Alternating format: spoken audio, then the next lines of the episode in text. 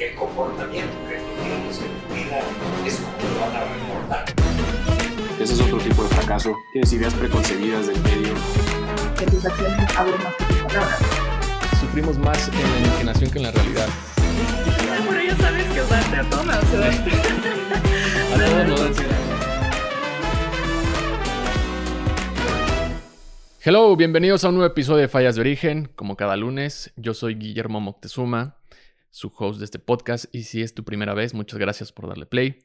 Este es un proyecto en donde hablamos principalmente de los errores, los fracasos, cuestionamos la adversidad, todo un poco con la finalidad de aprender.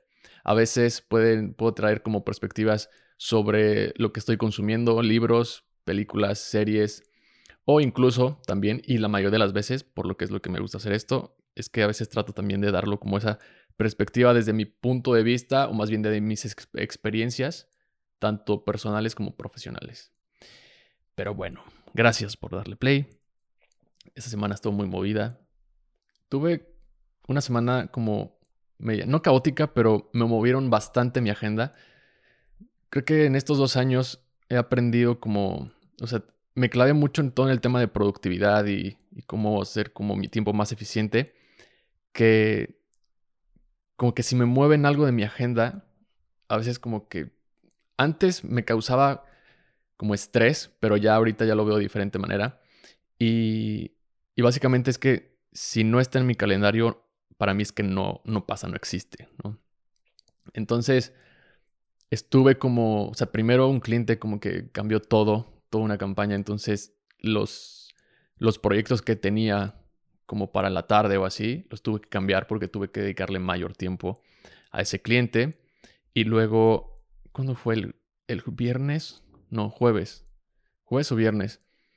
Tenía clase de tenis en la mañana, como a las siete y media. Y, y salgo y veo la llanta ponchada de mi coche. Entonces tuve que ir a, a buscar un lugar donde pudiera empacharla, tuve que cambiar la llanta, ponerla de refacción. Entonces todo eso me quitó tiempo que ya había asignado y, y pues sí, como que mis días estuvieron como así muy, eh, muy cambiantes. Y luego hoy, de hecho, también me cambiaron. En la mañana llevé a Nico a, bañar y su cita era a las 9. La cambiaron a las 11, entonces también me movieron todo, porque normalmente los domingos voy a correr a, aquí en un lugar en, en San Pedro y, y, pues ya no pude porque en lo que yo corro, pues están bañando a Nico, ya nada más termino y paso por él, pero como era, ya era más tarde, me movieron todo. Y, y ese tipo de cosas, la verdad es que a mí decía que ya no me afectan, o no me afectan tanto, trato de modularlas, de controlarlas, pero ahí hay algo que, que sí me cambió, por decir, pues sí, me cambió la vida, me cambió la forma de ver esas, ese tipo de cosas, ese tipo de, de cambios. Y fue cuando encontré la filosofía de los estoicos. Es una filosofía que a mí me ha ayudado bastante en muchos, muchos aspectos de mi vida. Y creo que se me hizo cool traer este episodio porque precisamente me pasaron ese tipo de cosas y justo la filosofía habla un poco de eso, ¿no? Eh, no voy a dar como una, o sea, como intro y de qué es y etcétera. Creo que lo voy a poner muy a grandes rasgos para pasar directo como a, cuatro o cinco cosas, cinco prácticas que a mí me han funcionado y, y, también como fallas de origen que he tenido y cómo el estoicismo me ayudó a entenderlas y practicarlas de una mejor manera. Pero bueno, básicamente eh, es una filosofía eh, fundada por Zenón. Si, no, si mal no recuerdo, creo que es eh, principios del siglo 3 antes de Cristo, o sea, tiene un chingo de tiempo. Hay un libro, que creo que aquí lo tengo, que es, lo, como que está muy bien, o sea, es básicamente la historia, Lives, Lives of the Stoics, de Ryan Holiday. Y, y, es básicamente desde el fundador hasta Marco Aurelio, Séneca, todos, absolutamente, todos los que pasaron por esa escuela. Y si te interesa un poco más la filosofía estoica, ese es un gran libro. Y también está Ryan Holiday, que creo que es el autor como New Age de, de esa filosofía. O sea, como que este güey yo no entré, o sea, no, no, descubrí la filosofía estoica por él, pero sí me ha ayudado bastante como a entenderla porque este güey tiene como una forma como súper digerible de entenderla y aparte te pone como ejemplos incluso ya como actuales. Entonces está, está bastante cool.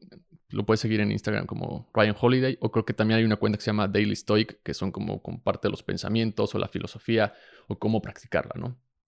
Pero bueno, básicamente es como un primer approach. Y creo que mi definición, o más bien a grandes rasgos o en resumen, básicamente creo que el estoicismo se basa en, o se fundamenta en una sola cosa, que es entender y estar conscientes que no controlamos absolutamente nada más que nuestros pensamientos y nuestras acciones.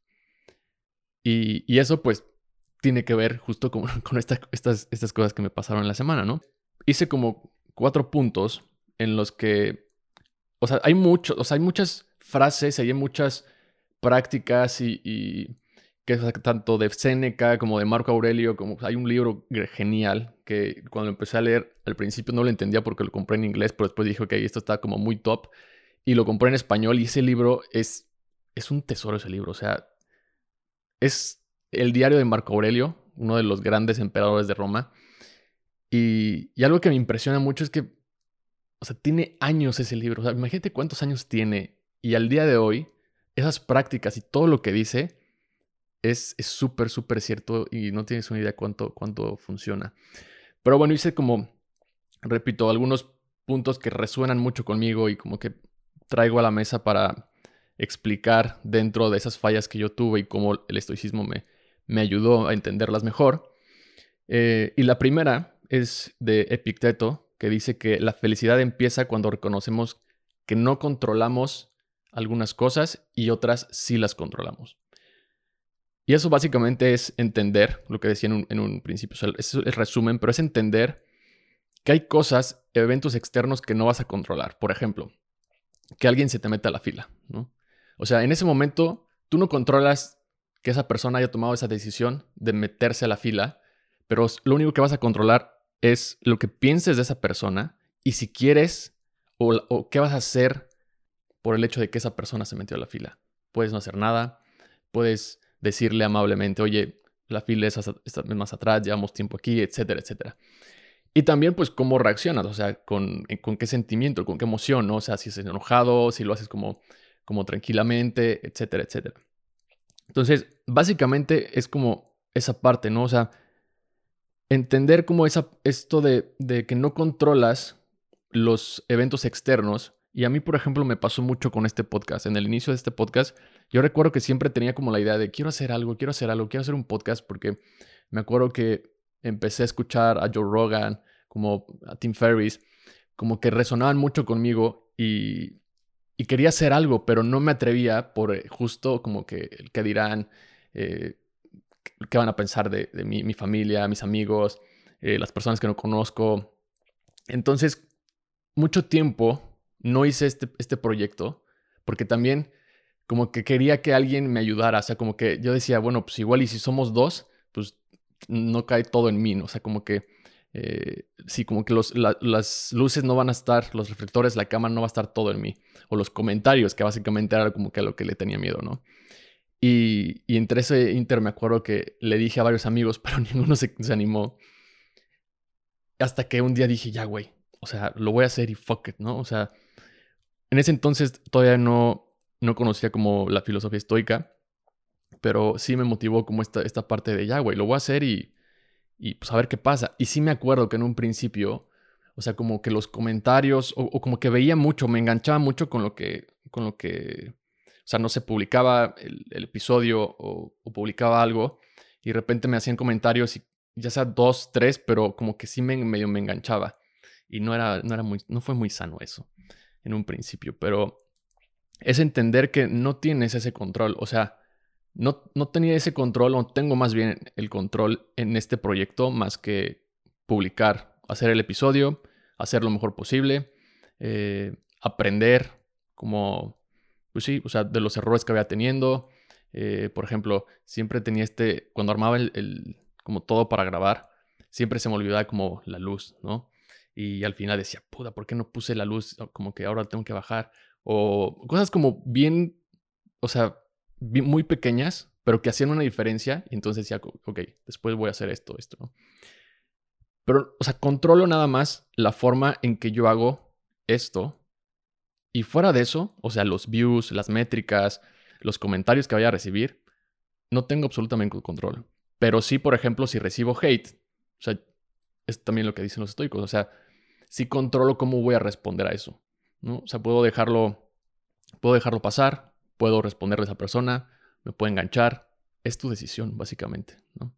Pero ahí hay un, hay TikTok que, que me gustó mucho, creo que es Salma Hayek, que está diciendo como del poder que tienen las palabras, y dice algo como que si tú, o sea, si escuchas a alguien decirte malas palabras en otro idioma, no le vas a entender y a veces hasta te puedes reír.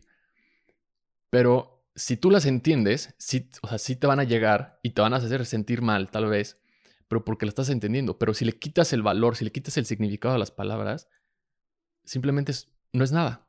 ¿no? Y eso como que se me hizo, se me hizo bastante potente. Pero bueno, es eso, básicamente, ¿no? O sea, entender que la felicidad empieza cuando estamos conscientes de que no controlamos, hay cosas que no vamos a controlar y hay cosas que sí controlamos, ¿no? El punto número dos, aquí es cuando creo que llegué al, al estoicismo, porque cuando escuché esta frase fue como, o sea, me hizo como, o sea, wow. De repente sí se escucha como, como, un, como un disparo así como aromatizante, se me olvidó apagar el, la cosa esta, pero una disculpa por eso. Esta frase fue como para mí el parteaguas de entender, más bien de meterme al estoicismo, porque me acuerdo que cuando la, o sea, cuando la leí fue como, ¿qué es esto? O sea, ¿quién lo dijo? Y, y me acuerdo que ya me metí, me clavé más y entonces empecé a descubrir eh, a Seneca, a Marco Aurelio, a Ryan Holiday y todo como literal me obsesioné y veía un chorro de videos en YouTube, escuchaba podcasts. Porque aparte la, la leí en un momento de mi vida como muy oscuro, como que estaba muy deprimido, como que no tenía, como que no encontraba un sentido a lo que estaba haciendo. Y me acuerdo cuando, leí fue como, wow. Y dice, sufrimos más en la imaginación que en la realidad. Y es totalmente cierto. O sea, ¿cuántas veces no nos hacemos escenarios en nuestra cabeza y simplemente nos creamos nosotros ansiedad, nos creamos eh, desesperación, nos, nos podemos hasta enojar y todavía ni siquiera pasa o, no sabemos ni siquiera qué va a pasar. A mí me pasaba muchísimo esto. Eh, por ejemplo, cuando tuve este show en febrero, me acuerdo que sí tenía como estos pensamientos de, híjole, ¿y, y si no va nadie? ¿Y si, ¿Y si me equivoco? O sea, y normalmente me da mucha, como, o sea, me generaba curiosidad porque normalmente esos pensamientos tienden a ser malos, como negativos. En lugar de, de pensar escenarios positivos, como tendemos a, a, pensar más en los escenarios negativos. Y, entonces me acuerdo que decía, güey, deja de imaginarte cosas porque sufres más ahí que lo que en realidad puede pasar. Y aparte ni siquiera ha pasado, ¿no? Y, y, me acuerdo mucho porque sí pasó algo y en ese momento ya después también lo pude, lo pude arreglar, lo pude entender mejor, pero es otro punto que quiero tocar más adelante. Y, y sí, esa frase fue como la que yo entré directo al, al estoicismo. Es una gran frase, me acuerdo que cuando se le dijo a un amigo también fue como, güey, es de mis favoritas, o sea, es, es una gran, gran frase. El siguiente punto es creo que la práctica que más he hecho y la que más resultados me ha dado, porque es, es una, es una, no, o sea, no es como ver las cosas de una manera negativa o como que siempre esperar lo malo, lo, lo negativo, sino más bien como imaginarte escenarios. Y es, tiene que ver con las premeditaciones de los posibles peores escenarios. Es una gran práctica porque básicamente estás imaginando aquel escenario que te da mucho miedo, pero a la vez vas a pensar una solución si es que pasa eso. Y si llega a pasar, en el momento ya ni siquiera te duele o ya lo como que lo switchaste porque ya lo entendiste y tienes una solución para eso. De hecho, Tim Ferriss tiene una, una TED Talk que habla justo de esto. Pero, por poner un ejemplo, es, tienes un evento o estás como muy ansioso, algo te está generando mucha ansiedad y lo mejor que puedes hacer es sentarte, entonces empezar a hacer una lista de qué es lo peor que puede pasar. O sea, qué es eso peor que puede pasar en este escenario. Entonces haces la lista y luego dices, ok, si, va, si pasa esto, ¿cuál es una solución a eso? Y lo apuntas. Creo que en ese ejercicio disminuye demasiado la ansiedad. Incluso a mí lo que me ha pasado es que a veces me llevo a cachar como en una motivación extraña que digo, güey, si pasa esto estaría bien chingón porque esta solución me gusta un chingo. O sea, si es un, si es un ejercicio, repito, no creo que vaya, o sea, como que a pensar siempre lo negativo, sino que te sirve mucho para, para entender que puede pasar ese tipo de cosas que no controlas, pero que siempre vas a poder controlar justo las repercusiones que puede tener. Y siempre vas a tener una solución a eso. Y aceptarlo también, ¿no? Por poner un ejemplo, ya como que en una falla de origen, en, mi experiencia, en febrero, les comento, yo, yo tuve este show y yo había ensayado muchísimo, o sea, muchísimo al grado de que ensayé literal el show, o sea, lo que iba a decir, las palabras que iba a decir cuando terminara y empezara cada canción, lo ensayé mucho. Yo sabía que podía pasar algo que me sacara de mi concentración y iba a estar ok con eso. Pero entonces dije, ok, si pasa esto, si me llego a equivocar en una canción, en un acorde, voy a hacer esto. Y entre eso dije, me voy a parar y le voy a decir a la gente así de, perdón, me equivoqué, voy a volver a empezar. Al principio fue como, fue como, cuando lo escribí fue como, si vas a hacer eso, güey, no se va a ver mal. Pero fue como, güey, no pasa nada. O sea, todo, todo el mundo se equivoca. Somos humanos, nos equivocamos. No es como que me haya grabado eso de eso, o sea, eso va a pasar, sino más bien lo tenía en mente. Y en una de esas pasó. Y pasó en una canción que ni siquiera me imaginé que pudiera pasar porque esa canción la tenía así de que muy grabada. Pero lo que pasó es que me desconcentré por algo que hice y como que eso me sacó de mi atención y me equivoqué. Y entonces hice, me paré y dije, ok, me acabo de equivocar, sorry, voy a volver a empezar. Y no pasó nada. Y de hecho creo que aplaudieron y todo. Entonces, ese tipo de cosas es como este ejemplo, ¿no? O sea, como que hacer esas premeditaciones te ayuda como que a, a quitar esa ansiedad y a entender mejor el momento. Incluso me acuerdo que ni siquiera me puse nervioso cuando pasó. Eso creo que ayuda en esta práctica. Y el segundo ejemplo eh, fue cuando quería hablar con una persona, creo que esto ya lo dije, quería hablar con una persona y yo tenía dos escenarios. Uno, el escenario en el que era como lo mejor que podía pasar y lo que quería que pasara. Y en el segundo era lo peor que podía pasar, pero dentro de ese peor era como, ok, si sí pasa, ya tengo estas dos posibles soluciones. Y en una de esas yo dije, ok, esas soluciones no están mal, de hecho, me pueden abrir mucho más camino. Y me acuerdo que cuando pasó, eh, o sea, sí fue como una, como, como un shock porque dije, ok, sí pasó esa, ese plan B que tenía. Entonces, ahora sí, dale por ahí. Como dijiste que, o sea, si pasaba eso, ibas a accionar este plan. Y es una de las cosas que, o sea, creo que esa decisión fue crucial para venirme a vivir aquí, fue crucial para cambiar como muchas cosas de mi estilo de vida, de lo que consumía, de las relaciones que, quería a, mi alrededor. O sea, sí fue una, una gran, gran... Por eso, digo, por eso digo que a veces como que dentro de este ejercicio, de esta práctica, hay como una ligera motivación rara, o al menos yo lo veo así, porque yo me, yo me acuerdo que en ese escenario que pensaba en el B, que no me gustaba, pero que sabía que podía pasar, de repente dije, güey, si pasa eso estaría bien cool. Porque entonces me voy a literal hacer un, o sea, un cambio 360, un, un, un reseteo total de mi vida. Y eso como que me llamaba de cierta manera. El siguiente punto también lo dice Epicteto. Es, Epicteto es un pinche pro, así de que no mames, ese güey es como un rockstar. Dice, no sufrimos por lo que nos pasa, sino por lo que nosotros decimos sobre eso que nos pasa. Está medio tricky, pero básicamente es y esto pasa bien seguido.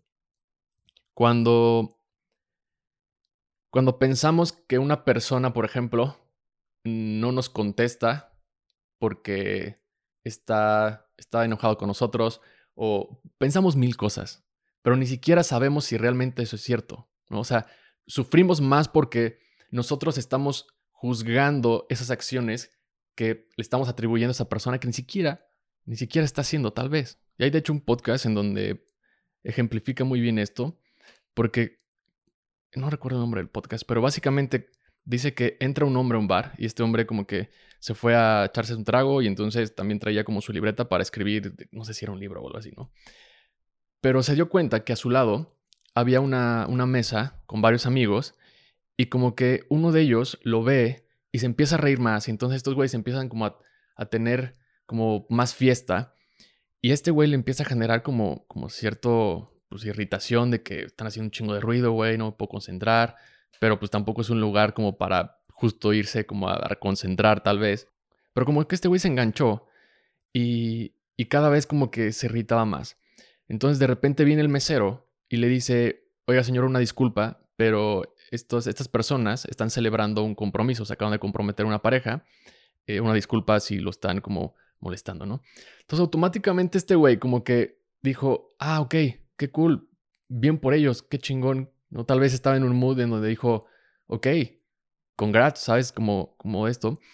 Entonces cambió absolutamente su percepción. Pero él se estaba haciendo esa idea. O sea, él se estaba contando eso sin saber que estaban las demás personas pasando por un buen momento. Y algo que me encantó, que, que remató, que dijo que después hay otra mesa y entonces está observando como hay una pareja. Entonces esta pareja como que también se está pues irritando un poco por el desmadre que están haciendo. Entonces este güey los ve, se acerca y les dicen, oigan, la mesa de enfrente acaba de, se acaban de comprometer, entonces están celebrando. Y automáticamente las las, la cara de esas personas cambió. Porque también fue como, ah, ok. Y eso es algo que se me hace bien cool porque también dice los estoicos que básicamente, eh, o sea, somos humanos y también hay que, de cierta manera, buscar el bien común y convivir entre nosotros. Entonces, como que no hacernos de, esas ideas, porque estamos juzgando básicamente, y, y, lo único que, que, nos hacemos mal somos nosotros. Yo, yo tuve una falla de origen con, sobre esto justo. Una vez eh, iba a salir con una chica y habíamos como quedado eh, de ir a, cenar, o no recuerdo bien, si un bar o algo así. Pero nos habíamos escrito por, por Instagram y, la realidad es que también nuestras agendas como que, como que no, no machaban, porque, o sea, como que cada quien estaba como en, su, en su trip y el tiempo sí estaba como medio, medio, medio complicado, ¿no? El chiste es que también, o sea, nunca fue de mi parte como una, o sea, como que algo como, como formal, pues, me acuerdo que todo fue por Instagram y así, ¿no? Entonces llega el día y yo solamente fue como o sea, creo que hasta fue, fue como media hora antes casi de, de lo que habíamos quedado que, le escribí. Y, y, me acuerdo que esta persona no me respondió. No me respondió creo que hasta el otro día. Entonces, toda la noche, o sea, a mí me generó una ansiedad y ya te imaginarás todo lo que pensé, ¿no? O sea, de que no, según no le gusté. O sea, todo así horrible. Eh, y me acuerdo que el otro día me escribe y me dice, oye, sorry, estuve full de proyectos, estuve grabando, ta, ta, ta, ta. Y, y, me dijo como que no es que se me haya olvidado, pero sorry, ¿no? Y fue como, ok, pero si yo, un, punto número uno, o sea, mi falla de origen fue como no hacerlo más formal de que, güey, pásame tu número o, y te llamo, ¿no? Tip, yo creo que lo mejor que puedes hacer, ya como tip para ligar, ¿no? Pero creo que, o sea, llama a la persona. O sea, esta parte de mensajes así, a mí cada vez me desespera más. No me desespera, sino que me da más flojera como estar mensajeando por WhatsApp y así, o sea, como que, güey, llama y ya está, ¿no? Y entonces a mí dije, güey, la próxima vez que pase esto, una, no voy a dejar que ese tipo de pensamientos entren porque yo no sé lo que está haciendo la otra persona. O sea, yo pensaba de que, güey, seguro, pues se fue a otro lugar, le vale madre. No, güey. O sea, mejor pude haber llamado y decir, oye, sí vamos, no vamos, y ya te evitas de problemas, pero ese tipo de cosas, la verdad es que, o sea, como, como que dentro del estoicismo hacer esta práctica funciona de no mames. Y por últimas, o sea, si pasa y de que, no sé, la persona te dice, no, no puedo, no quiero, no hay problema. o sea, ya está, dale la vuelta, o sea, no era para ti, ¿sabes? Eh, pero, digo, no es fácil, yo también, o sea, me ha costado como esta filosofía, lo que me ha ayudado justo es como entender que, que eso, o sea, que no, o sea, que no, no controlas más allá de tus acciones y tus pensamientos. Y tampoco es como, en este caso, forzar a una persona y nada, ¿no? O sea, al contrario, te está, yo creo que te, hacen, te hacen, así como en este caso, te llegan a hacer hasta un favor. Pero bueno, esa fue como mi, mi falla de origen ahí y, y mi práctica de esta, de esta frase que dice que no sufrimos por lo que nos pasa, sino que sino por lo que nosotros nos decimos sobre eso que nos pasa. Y el último punto, creo que es como mi entrada al estoicismo sin saber que era algo estoico. Nada más, denme chance porque Oigan, está haciendo ya está haciendo calor. No sé si se vaya a escuchar el clima. Lo voy a prender porque ya me está dando calor. Espero que no se escuche y si no, a ver si lo puedo quitar en la, en la edición. Pero ya está haciendo calor. Y bueno, sí, decía el último punto. El último punto es una oración que yo encontré en una película, me acuerdo. La primera vez que la escuché fue una película, se llama Mr. Brooks. De mis top, de mis top películas. Gran, gran película con Kevin Costner. Y me acuerdo que cuando escuché esa oración fue como, wow, está bien cool. Y desde ese momento creo que la adopté. Y yo creo que desde hace dos años, o sea, me voy a dormir y es con lo último que me voy a dormir y cuando me levanto es lo primero que digo, la, pienso. Dice, dame la serenidad para aceptar las cosas que no puedo cambiar, valor para cambiar las que sí puedo y sabiduría para reconocer la diferencia. Básicamente es lo que dicen los estoicos. Entonces creo que toda mi vida, bueno, o sea, desde que empecé a, a decir esa frase, pues es algo muy estoico, o sea, porque te está diciendo, güey, dame la serenidad para aceptar las cosas que no puedo cambiar, que no controlo, y dame valor para cambiar las que sí puedo. Y, y, sabiduría para entender la diferencia. O sea, sabiduría para entender lo que sí puedes, lo que sí controlas y lo que no controlas. Gran, gran frase. No sé, no sé de quién sea, luego, pero yo la vi en, esa película de Mr. Brooks. Creo que, de verdad, a mí la, filosofía estoica es algo que me ha ayudado demasiado, demasiado en, mi vida, en mi día a día. Hay una, parte de, de Marco Aurelio que dice que realmente el arte de vivir de los estoicos se basa en, es como, es como un proceso de mejora continua. Y es una mejora continua porque, o sea, entre más fondo vayamos, más conocemos de nosotros mismos, más vamos aprendiendo y por ende nos, vamos como llenando de, de, de, más obstáculos, que repito, no es que los obstáculos sean malos ni buenos, pero simplemente como dice Ryan Holiday, como que son el camino para, ¿no? Gran libro ese de El obstáculo es el camino. Y, también hay una parte que, dice Marco Aurelio que es, que es ahí, en ese proceso, donde encontramos la paz y la tranquilidad en nuestra vida.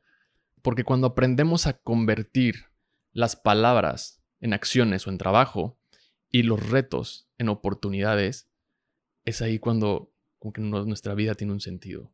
Yo creo que es eso, o sea, me gusta esta filosofía porque entender que no controlas más allá de tus pensamientos y tus acciones es una, es una práctica y no, y no es fácil, la verdad. O sea, si es como una, una práctica que te tienes que ir como programando y entendiendo porque, a ver, no es como que en el momento pasa y, o sea, obviamente te puedes enojar, pero, pero también es como, a ver, serénate, ¿no? Hasta aquí le voy a dejar. Te digo, un, es un episodio corto. Pues espero que te haya gustado. Si te resonó algo de la filosofía estoica, realmente te invito a que busques un libro. Yo empezaría con alguno de Ryan Holiday porque, repito, este güey como que lo hace muy, muy eh, digerible. Puedes leerte también Meditaciones de Marco Aurelio. Gran, gran libro. Está un poco medio denso, pero poco a poco como que vas entendiendo. Algo que también me ha servido mucho, ah, como que en la práctica de, de esta parte estoica, es escribir. A veces, o sea, como que escucho algo una frase, por ejemplo, de Marco Aurelio o de Séneca, y, y escribo lo que, como que, cómo lo aplicaría yo en mi vida o, o, por qué resuena conmigo. Y creo que esto como que me ayuda a entender un poco más la filosofía y como a ponerla en práctica, porque repito, no creo que sea algo fácil. Eh, y pues también es como, o sea, tampoco estoy de que, ah, esto, esto lo voy a hacer como bien estoicamente, ¿no? Pues no, o sea, repito, somos humanos, entonces siempre vamos a cagar, pero reconocer que siempre va a haber errores, siempre va a haber fracasos y nada es perfecto, creo que es básicamente un poco de lo que dice los estoicos de El arte de vivir. Pero bueno, muchas gracias por darle play. Síguenos en Spotify. Me ayudaría un chorro si le das, si nos das seguir en Spotify, si le das eh, 3, 4 estrellas, porque ahí viene como una parte en donde puedes reitear el episodio o, bueno, básicamente el show si te gusta. Eso nos ayudaría bastante a llegar a más personas que pudieran escuchar esto y les pueda ayudar. En YouTube estamos como Fallas de Origen. También le puedes dar ahí al botón suscribir. A mí me puedes seguir en Instagram como arroba Guillermo Tezuma. Si me quieres mandar ahí algunas frases estoicas o algo que te haya servido si es que estás eh, pues practicando esta filosofía. Estaría bien cool. Nos escuchamos y nos vemos la próxima semana. Que tengas un día, un lunes bien, bien cool.